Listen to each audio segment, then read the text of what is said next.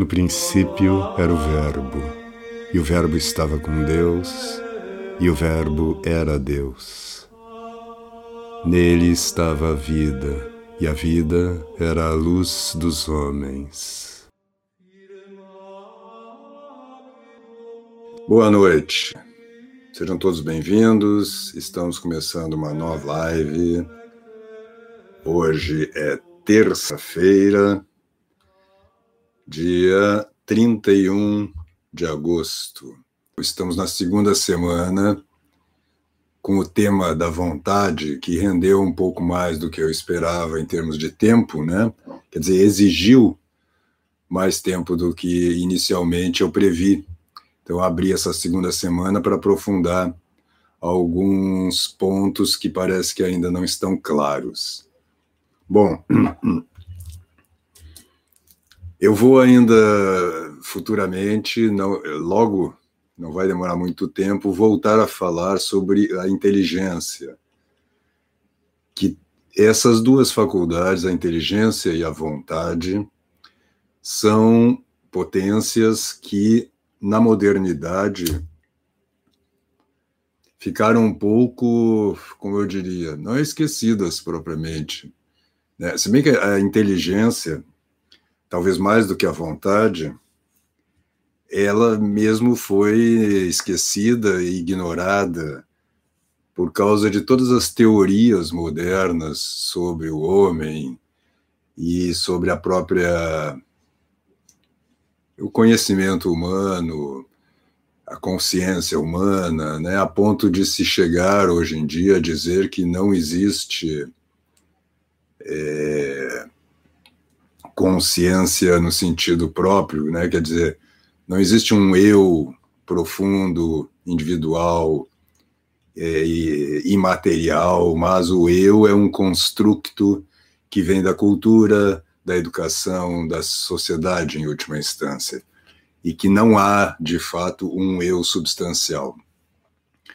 É, imagino que muitos de vocês que me acompanham aqui são católicos, cristãos, e, portanto, não concordam com isso. Entretanto, é, na escola, nas universidades, na, nas artes, na cultura em geral, uma boa parte das produções parte deste princípio, né, de que nós somos constructos, que nós não temos um eu substancial, Bom, isto compromete fundamentalmente a inteligência e a vontade, porque se não há um eu substancial, não há alguém que intelige as coisas. É? Então a inteligência se torna também uh, uma abstração, uma, um construto, e mesmo o pensamento, ele é uh, as coisas nas quais a gente acreditaria que entende, que vê com clareza, na verdade, são é, conhecimentos que, no máximo, são comuns a toda a humanidade, mas que não correspondem à realidade propriamente dita. Então, isso criou uma confusão dos diabos, literalmente.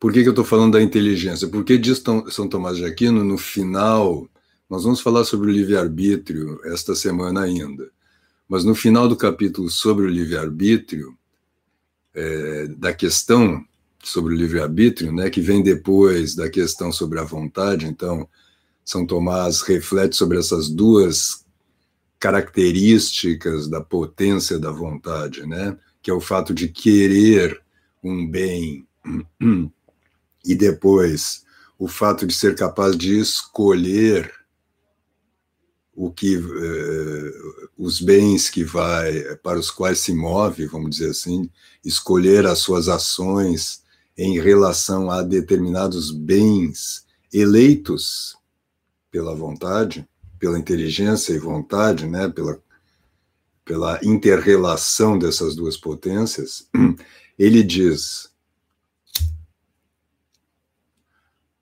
o intelecto é aquele que move a vontade, a inteligência é o que move a vontade. Nós já vimos isto aqui, né?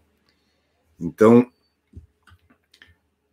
é só um bem captado, né, visto pela inteligência, um bem inteligível que, ao, eh, que move a vontade. Então, a vontade ela quer bens abstratos. Abstrato não quer dizer irreal, quer dizer que é imaterial, está não, não é concreto, não é? Então, é melhor até dizer que a vontade quer bens imateriais do que bens abstratos, porque propriamente abstrato é aquilo que está foi separado da realidade, está na nossa mente só. E os bens que a vontade aos quais a vontade adere estão na realidade, só que são imateriais, não são sensíveis. Tá certo? Então, nós já falamos numa outra live que há muita confusão entre vontade e desejo, ou vontade e paixões, as paixões da alma, não é?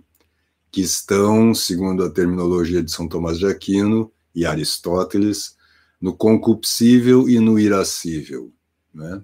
São os desejos dos prazeres físicos, é, e que são, quando são difíceis de alcançar, né, você entra, né, você puxa uma energia que vem do que se chama de irascível. Mas não é sobre o irascível que eu quero falar agora, mas sobre o concupiscível. Os nossos desejos, as nossas paixões, não é que são sensíveis, quer dizer, eu desejo no fundo, eu desejo de algo que agrada aos meus sentidos, não é? As pessoas vivem hoje muito ao sabor dos seus desejos. As pessoas ficam buscando o que lhes é agradável e fugindo, recusando aquilo que lhes é desagradável, doloroso, né? É, incômodo. E muitos, muitos movimentos ao longo do dia, na maioria de nós, vêm desse desejo, dessas paixões. Né? Se, por exemplo, você está estudando e aquilo começa a te. É, o fato de estar estudando vai causando um incômodo físico, não é? Esse incômodo físico aos poucos vai te interferindo de tal forma no seu estudo que você não consegue mais estudar. Ou então você busca um lugar, né, você deita na rede, ou deita no sofá para continuar estudando, e quando você vê, você está dormindo. Não é isso? Também as pessoas muitas vezes dizem que a oração é árida, né? E elas acham que essa oração não é, não tem valor, porque não é agradável. Você não está sentindo coisas agradáveis, você não está sentindo, é, não é bem amor por Deus. Amor não se sente. Amor é um ato da vontade. Você não está sentindo desejo ou uma alegria ou mesmo um arrependimento que é sensível, né? Então você chora, é, ou seja, as pessoas medem a qualidade da sua oração pelos seus desejos, né? Ao mesmo tempo, a quantidade de apegos que, as, que nós temos aos bens sensíveis, né? A, ao café, eu estou falando de mim agora, ao cigarro, é, a, a, comida, determinadas comidas, ou a coisas um pouco mais sutis, não é? Como isto de estar, o bem-estar físico, não é? Alguma dor leve que você sente, não é? Já te incomoda muito e você já não consegue pensar direito. É, além do que nós temos uma imaginação não é? muito desordenada, muito. É,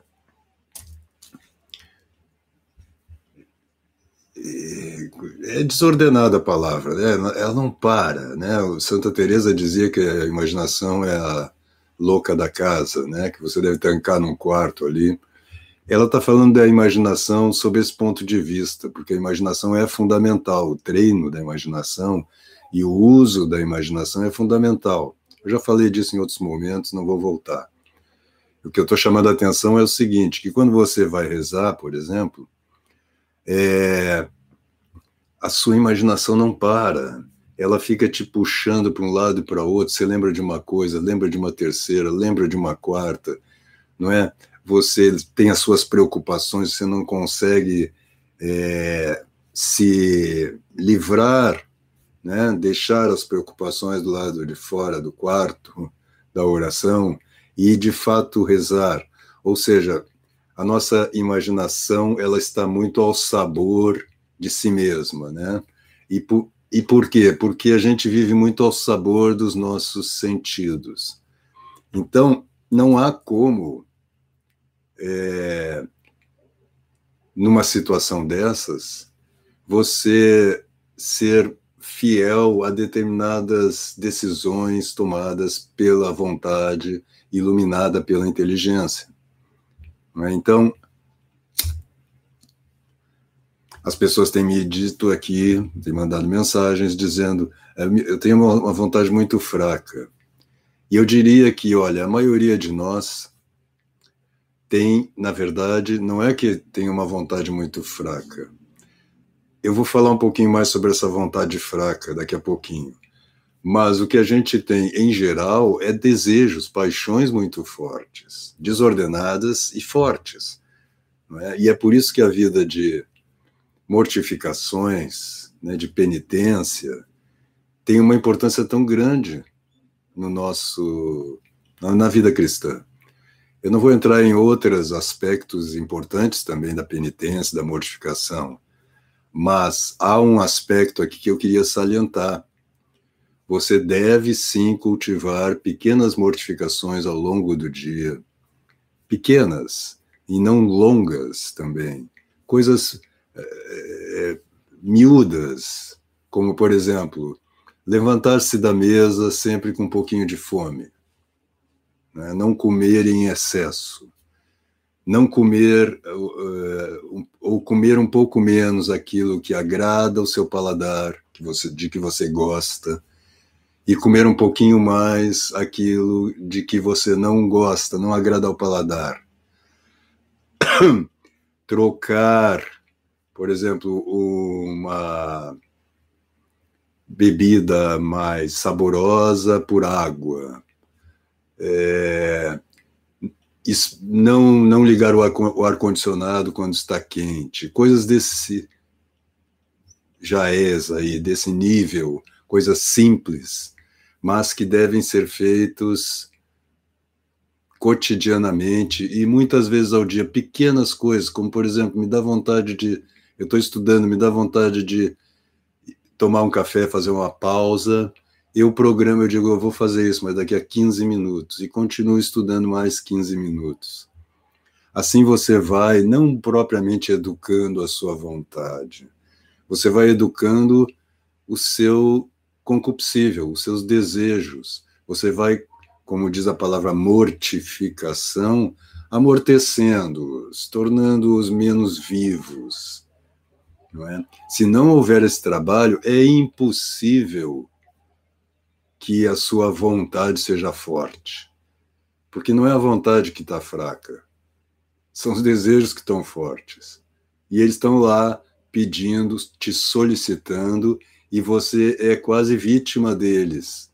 Então, o que eu sugiro hoje é que você comece a trabalhar com pequenas mortificações, pequenos é, atos de desapego, não é?